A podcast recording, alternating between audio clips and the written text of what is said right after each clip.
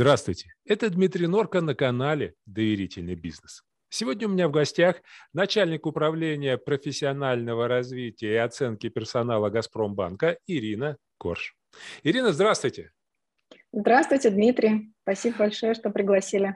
Расскажите, пожалуйста, э, чем занимается управление профессионального развития и оценки персонала? ну, название уже говорящее. На ну, как деле. бы да, но все-таки. Я и моя команда э, занимаемся тем, что э, развиваем людей, ну, уже очевидно, да, из названия. И э, на самом деле развитие – такой вопрос э, не праздный, ну, э, и это правда. Э, это всегда такая партнерская позиция по отношению к бизнесу для того, чтобы достигать э, хороших бизнес-результатов, без развития не обойтись. Тут можно и классиков вспомнить, да, и Льюиса Кэрролла, чтобы а, не стоять на месте, нужно быстро бежать. Вот здесь я свою роль вижу в том, ну, чтобы... Да. Это милая моя деточка, иногда, чтобы Э, хотя, хотя бы остаться на месте, да, нужно очень быстро, быстро бежать. Да, да, да. Быстро бежать. Вот мы, наверное, про это, потому что ну, сейчас я и моя команда, и команда всего департамента по работе с персоналом выстраивает такой вот HR-цикл, ну, в общем, в какой-то степени он уже выстроен, но еще многое предстоит сделать, мы не стоим на месте, совершенствуемся. Это как создать некий такой непрерывный цикл для того, чтобы человек, когда заходит в компанию, понимал, какие цели перед ним, как он адаптируется, как он развивается, какая оценка ему предстоит, какие условия по продвижению ему предстоят. Вот такие амбициозные задачи, и все это у нас сейчас на повестке, и мы, в общем-то, такой командой большой на эту тему работаем. Ирина, у вас колоссальнейший опыт работы в HR. Скажите, вот по вашему наблюдению, изменились ли какие-то требования к навыкам? То есть чему учили вот тогда-то или тогда-то? И с чем это связано? И что сейчас важно? А, я, наверное, так отвечу на этот вопрос, Дмитрий, что еще какое-то время назад была на повестке, в общем-то, очень популярная тема навыков. Да, вот э, есть сравнение позиций, ты сейчас находишься здесь, чтобы двигаться дальше, тебе нужно из точки А в точку Б прийти, вот тебе для этого нужно развиваться. Сейчас, как мне видится, такой общий все-таки тренд э, мировой, не только российский, но мировой, глобальный в принципе, да, это когда э, нужно от конкретных навыков переходить в такое понятие, как мета все-таки навыки, да, это в, в сторону того, что оно в какой-то степени соединяет это вечные споры и дилемма, среди моих коллег Learning and Development на, на рынке, а, а что же является основой, да, вот это установки, или это навыки, или это то, что одно с другим соединяется. Я бы сказала, наверное, следующим образом, что сейчас я наблюдаю такой тренд, когда из а, конкретных навыков есть переход в метанавыки. Это такие более над да, всем, что есть э, в конкретных действиях, это некая, ну, собственно, синергия того, что является и устремлением человека, и его мотивацией, и зачем он это делает, и смыслы там же, и то, при помощи чего он это делает. Вот такой, наверное, я бы отметила момент, что, да, переход, он действительно есть, и он вот отражается в том, что это порой уже далеко не навыки только.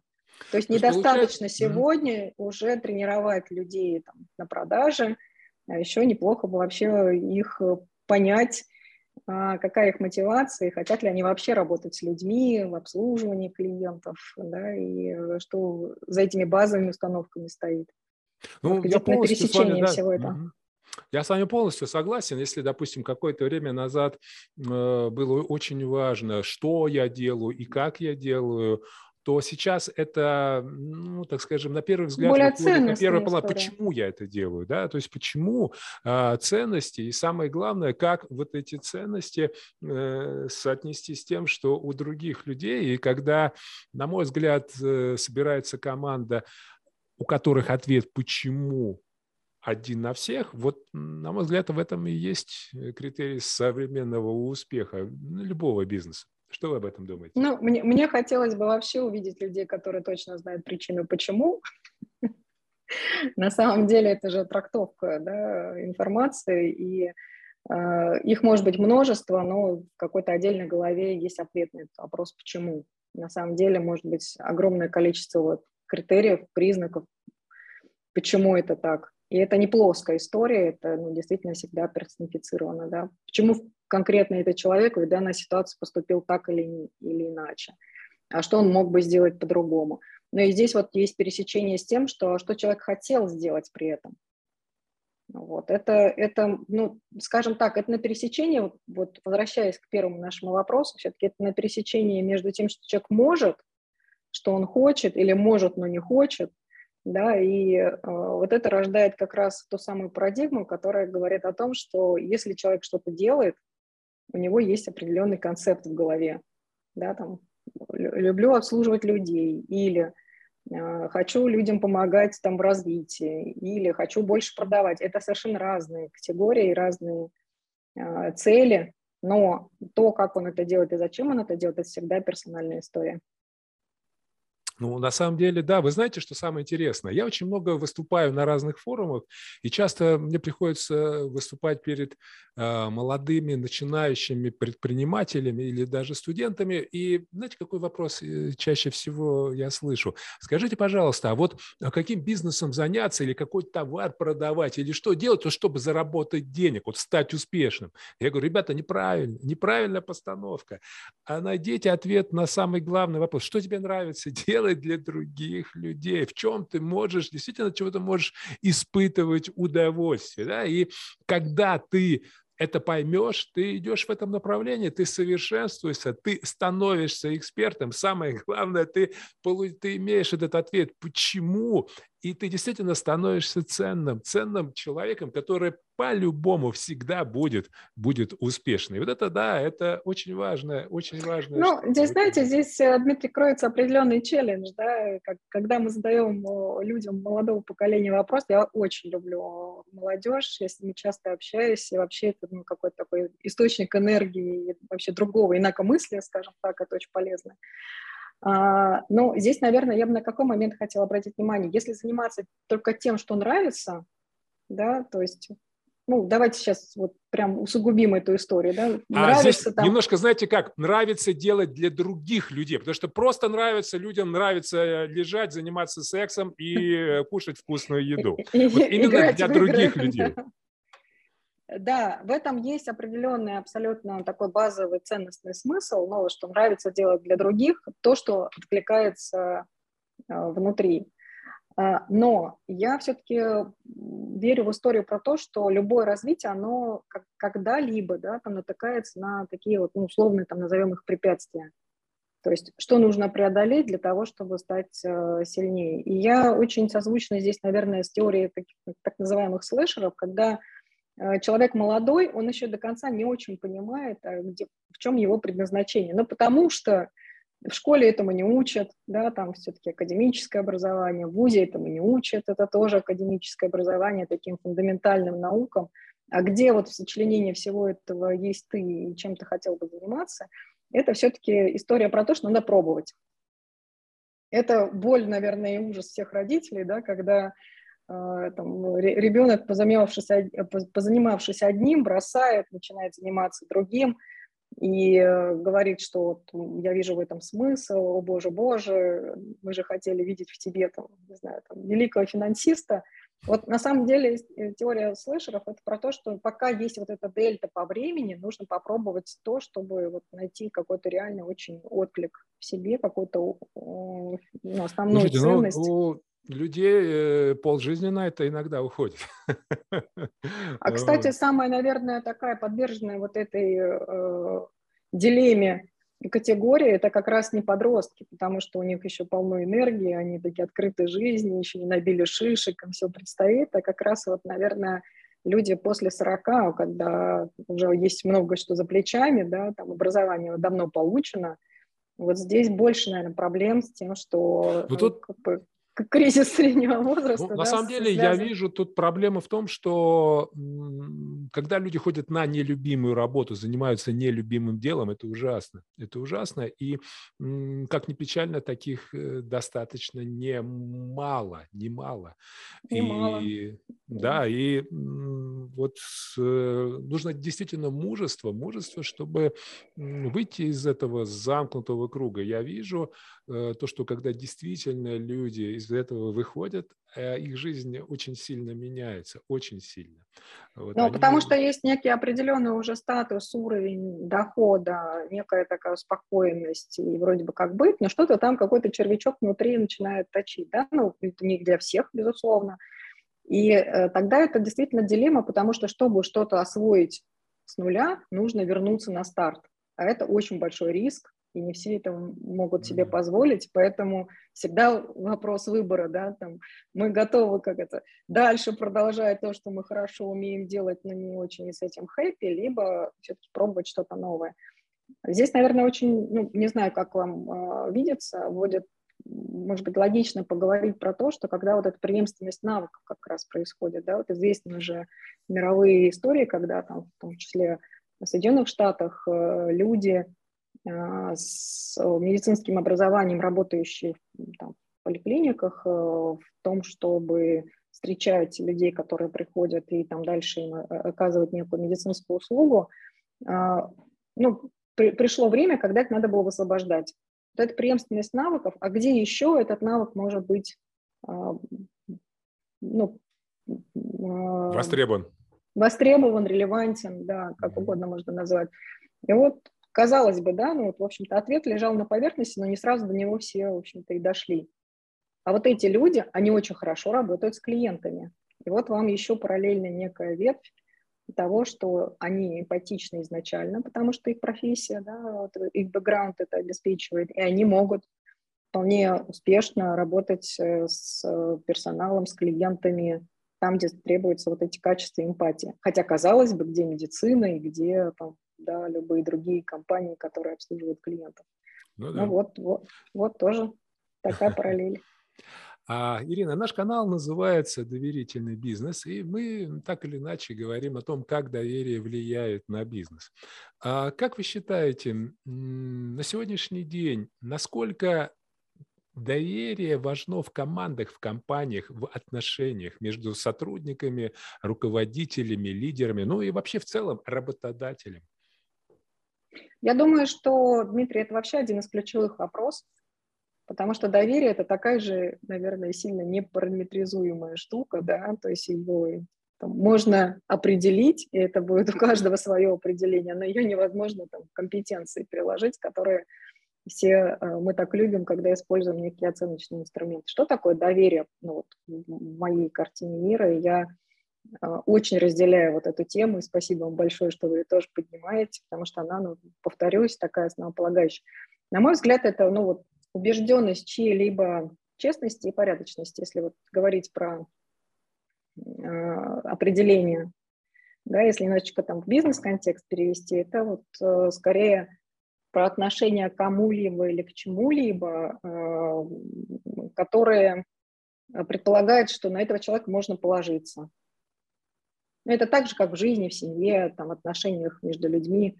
Ровно такой же вот перенос э, в бизнес-среду можно осуществить и сказать о том, что э, ну, без доверия, вернее как, доверие обеспечивает гораздо а, более быстрый результат, ну, когда люди все-таки, да, там, доверяют друг другу, говорят на одном языке, у них есть э, единый какой-то понятийный аппарат, ценностный аппарат, и это обеспечивает, ну, в общем-то, и результат. Если доверия нет, то, в общем, компании тормозят на том, чтобы эти отношения как-то формально, полуформально э, выстроить и так далее. Но это вот, все-таки в моей картине мира это больше про честность, про открытость, про готовность обмениваться обратной связью, про признание ошибок. И это про все-таки то, что не, есть некое ну, связующее такое ценностное некий такой код да, культурный, который людей объединяет. Вот что-то хорошее из этого может получиться, я верю в это. Ну да. А на самом деле доверие это да, это про людей, и это про коммуникацию, про отношения. И да, существует одно такое распространенное мнение, что доверие – это нечто такое вот эфемерное, да, и очень часто, к сожалению, доверие путают с доверчивостью. Доверие – это угу. абсолютно другое, Согласна. это абсолютно другое. И три года назад я сделал открытие, то, что доверие описывается. Оно описывается, оно – это навык. Это тот же навык, который делай раз, делай два, делай три, и ты будешь, ты будешь получать результат. Но, mm. как я Интересная уже говорил... точка зрения.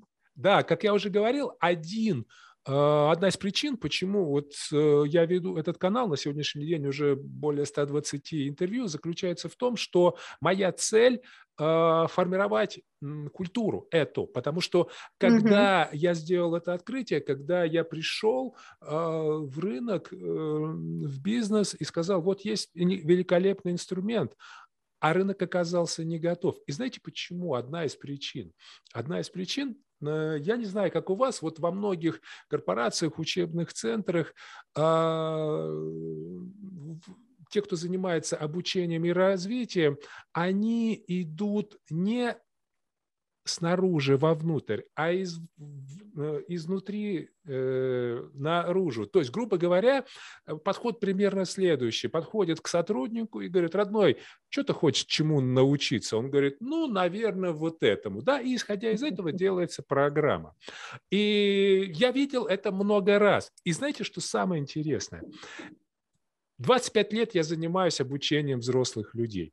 А, в подавляющем большинстве это обучение продажам. 25 лет перед тренингом спрашивают, делают опрос, чему хотите научиться. Знаете, что отвечают? Управлять, давить, аргументировать, отвечать на возражения. Mm-hmm. А после тренинга, когда берешь э, отзывы, что получил? Самое главное. Говорят, первое, я научился слушать. Второе, я mm-hmm. научился задавать вопросы, спрашивать. Вначале никогда никто даже понятия не имел, что это нужно, что это mm-hmm. нужно, и что это действительно результативно. И вот сейчас я вижу примерно то же самое. То же самое, когда мы говорим об этом, но запрос, запрос изнутри вот именно на этот навык не идет, потому что, ну, наверное, еще просто не понимают, что это действительно важно, и самое главное, не понимают, что это описывается, это управляется, и более того, это контролируется, то есть это поведение. Что вы об этом думаете? Ну, вообще, на самом деле, это концептуальный вопрос. Уж коль мы в такие высокие материи да, устремляемся, я бы на эту тему, наверное, поразмышляла в следующем ключе, что есть, ну, сейчас как это, постараюсь не, не менторствовать особенно, да, но вот свою точку зрения попробую отразить. Есть два подхода вообще в развитии, да, это когда push and pull. Ну, то есть можно людей там смотреть на гэпы и говорить, вот там недостаточно продаешь, тебе надо к утру стать э, там зайчиком или выберите любую там, пр пр прекрасную, прекрасную метафору, да, которая это отражает.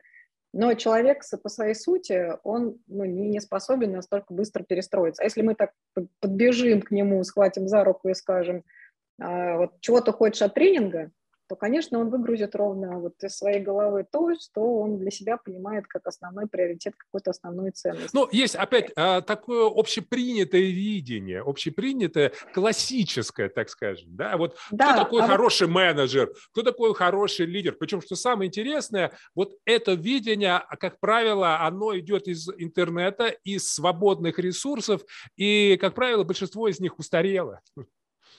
Ну и здесь продолжая мысль, на самом mm-hmm. деле от каждой компании эту задачку решает для себя э, особым образом, да, вот то, в том как, как бы, культурном коде, который э, в этой компании есть. А, есть вот эта вторая сторона, да, которая про пул.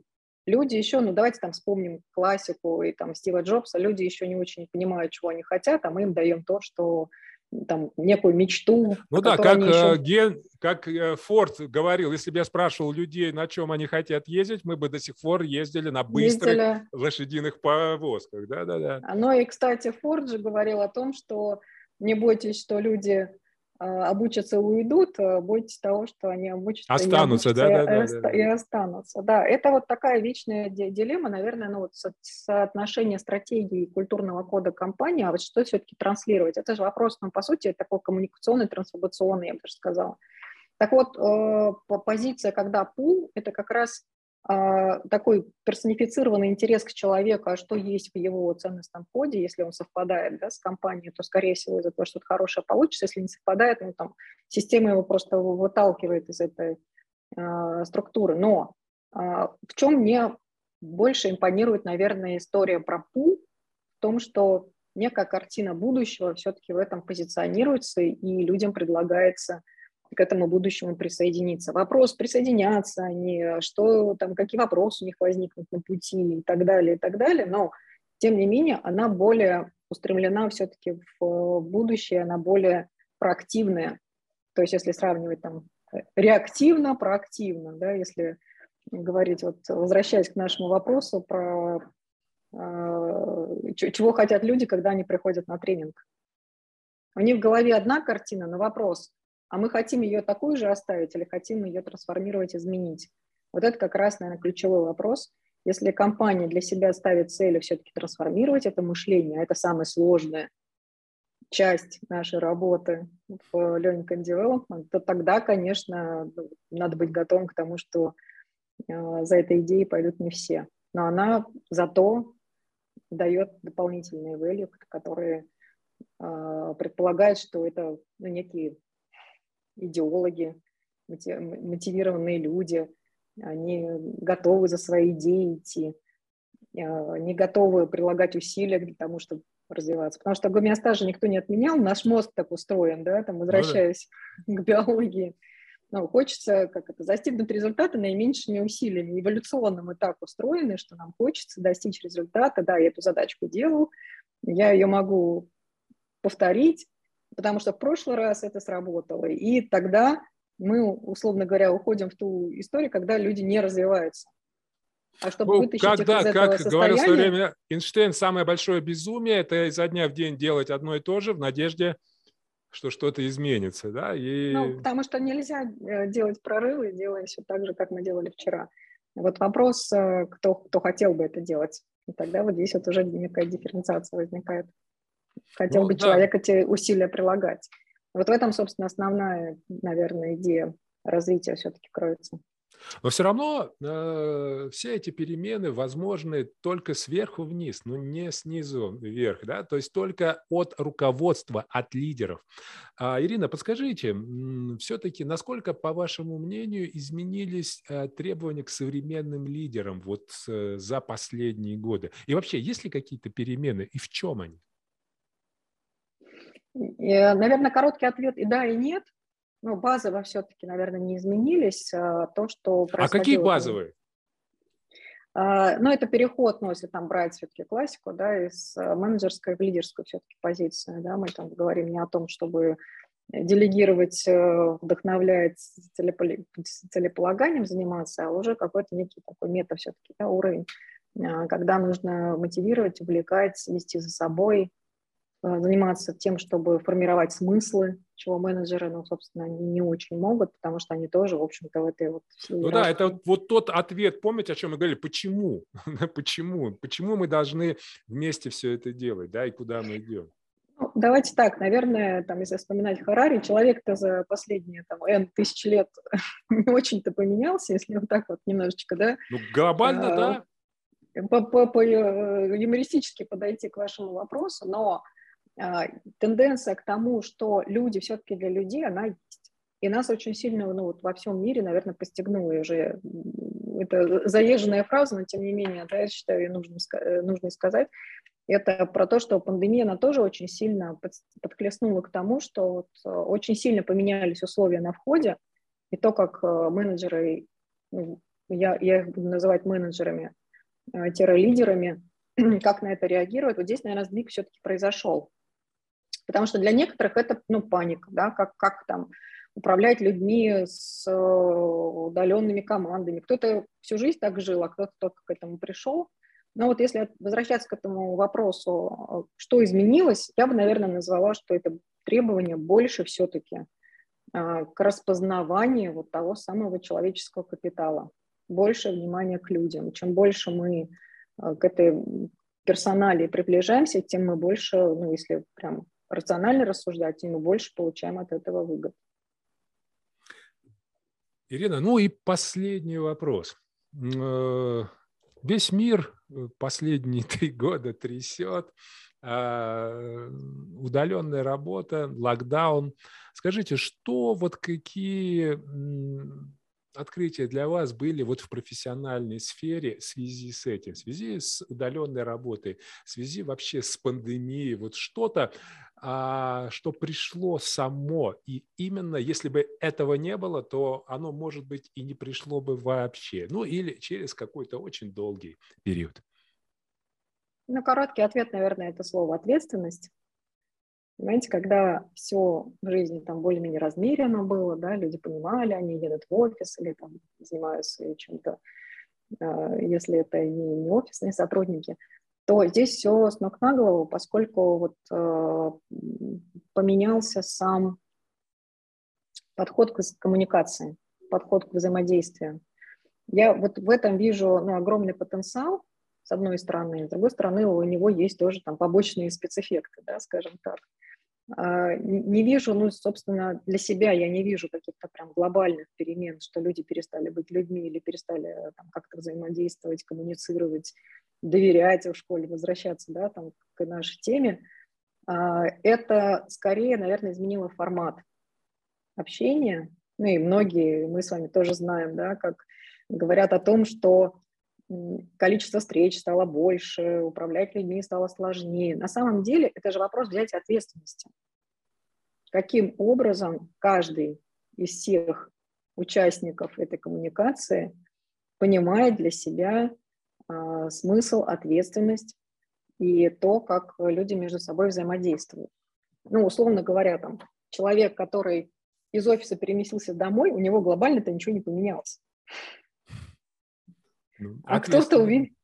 Ну, это ответ, это взять на себя ответственность. Я, наверное, ну, почему мне это первое, что пришло на ум, когда вы задали этот вопрос, это взять ответственность, быть э, взрослым настолько, чтобы взять ответственность за свою жизнь в первую очередь. Потому что, да, компании, да, есть э, там, какие-то перипетии в жизни и так далее, но в любом случае взрослый человек несет ответственность э, за себя в первую очередь. Спасибо, спасибо. Друзья мои, напоминаю, что сегодня у меня в гостях был начальник управления профессионального развития и оценки персонала «Газпромбанка» Ирина Кош. На этом мы с вами заканчиваем, но расстаемся ненадолго. Через несколько дней мы с вами снова встретимся на канале «Доверительный бизнес». С вами был Дмитрий Норко и до новых встреч. thank you